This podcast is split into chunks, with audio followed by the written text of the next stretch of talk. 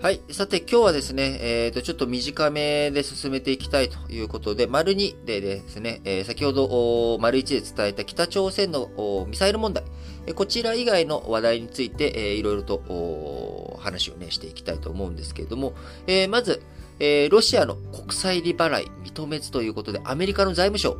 ロシアの外貨建て国債、えー、債務の支払いを実施できない債務不履行になる公算が大きくなりました。えアメリカの財務省24日にですね、ロシアから国債の元利、元本、利払い、えー、利息などの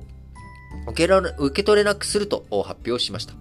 アメリカの投資家への利払いが事実上不可能になるということで、デフォルトと認定されれば、ロシアの国際資本市場からの資金調達がさらに難しくなるということですけれども、えこれ実際じゃあロシアが、え返すお金がなくてデフォルトっていうわけではなくて、え経済制裁の中でこう、ロシアからの送金、えー、ロシアからお金を受け取るということを投資家たちに認めないということになるわけなので、えー、経済制裁のダメージがロシアに対して直接本当に来ているのかということはわかりません。え、7月にデフォルトっていう言葉だけを聞くと、え、ロシアってもうついにお金がなくなっちゃったの？っていうふうに見えるわけですけど、いや、お金あるんだけどさ、お前が受け取らないじゃんっていう、こういった状態。いや、返せって言われたら返せんだけどさ、お前が受け取ろうとしないだけじゃんっていう状態なんですよね。えー、なので、まあ、あの、アメリカサイドで資金、追加で資金を調達することがロシアが難しくなるとか、えー、そういった問題が起きていく。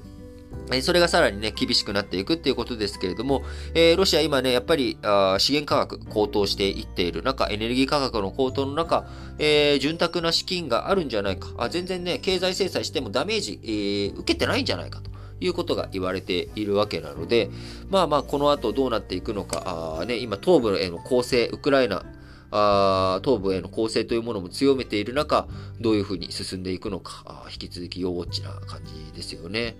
で、えー、その他の話題として、えー、またマーケット面からですね、昨日、えー、ナイロンの原料のね、価格が下がっているという話しましたが、えー、ナイロン何に使うものかといえば、えー、服とかね、えー、化学繊維として服とか、あのシートベルトとかね、えー、バッグとかにも使ったりとかしてますが、えー、綿花、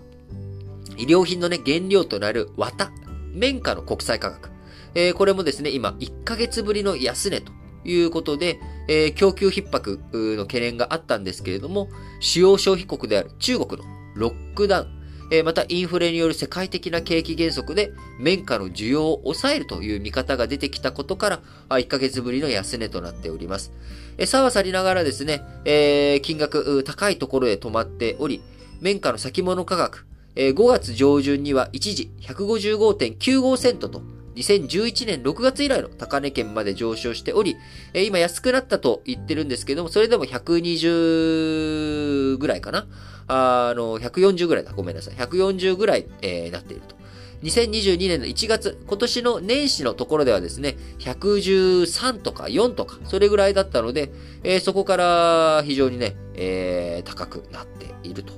いう状況になっております。えー、またそのね、都市封鎖の問題の話、に関連して、アメリカのアップル、アメリカのアップル iPhone の開発、えー、この新機種のうち少なくとも1機種の開発が予定より遅れているということがですね、えー、関係者に対する取材で分かったと言います。え、中国新型コロナウイルスの感染再拡大、え都市封鎖続けてきた影響により iPhone の開発、えこちら遅れを取り戻すために Apple がサプライヤーに対して開発のスピードを上げるように指示をしたと複数の関係者述べております。え新機種の製造計画や初期の生産台数に影響を与える可能性があるということですが、アップル本体、アップル自体はですね、えこういった報道とかに対してコメントを差し控えているという状況になります。え iPhone 14ですかね、今年。そこの開発がどうなっているのか。あ回復に向けてですね、新型コロナの影響、この2022年もまだまだあるという状態になっております。その中国、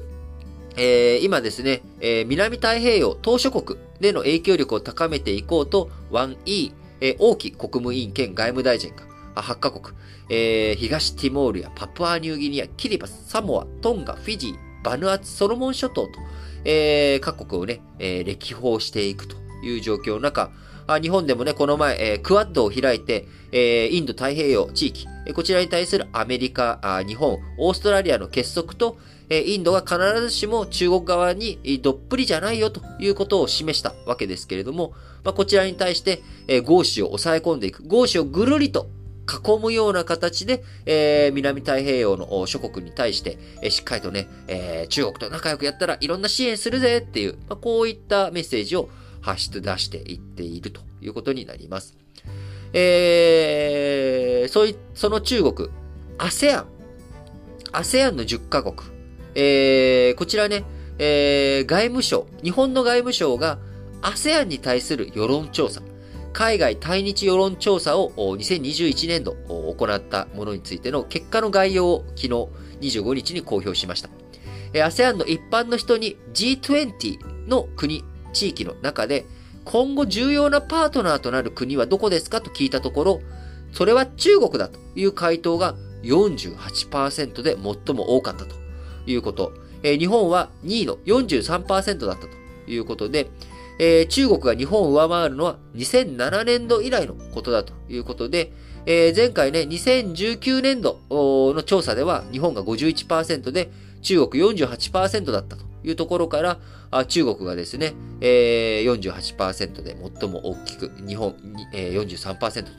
いうことで、えー、やはり中国のね、影響力、えー、中国の持っている経済力とか、あいろんな、あ力、パワーというものをね、改めてこの新型コロナの中で、えー、中国がくしゃみをするとみんなが風邪をひくぐらいの、えー、強大な力あ、大きなね、エネルギーを持っている、パワーを持っているということが改めて、えー、如実になっており、えー、各国、国際社会における、えー、その中国に対する、系統というか、ね、中国に対する、中国の、えー、世界に対する影響力の強さ、これが改めてね、浮き彫りになった調査結果なのかなというふうに思います。えー、また、アメリカでね、また、銃乱射事件、えー、起きてしまって少なくとも子供が19人、えー、教師ら2人が死亡したということで、えー、本当にね、どういうふうにアメリカの銃問題っていうものを解決していくことができるのか、あ本当に世界、いろんな問題が携わっているんだなと、横たわっているんだなということをね、感じさせられます。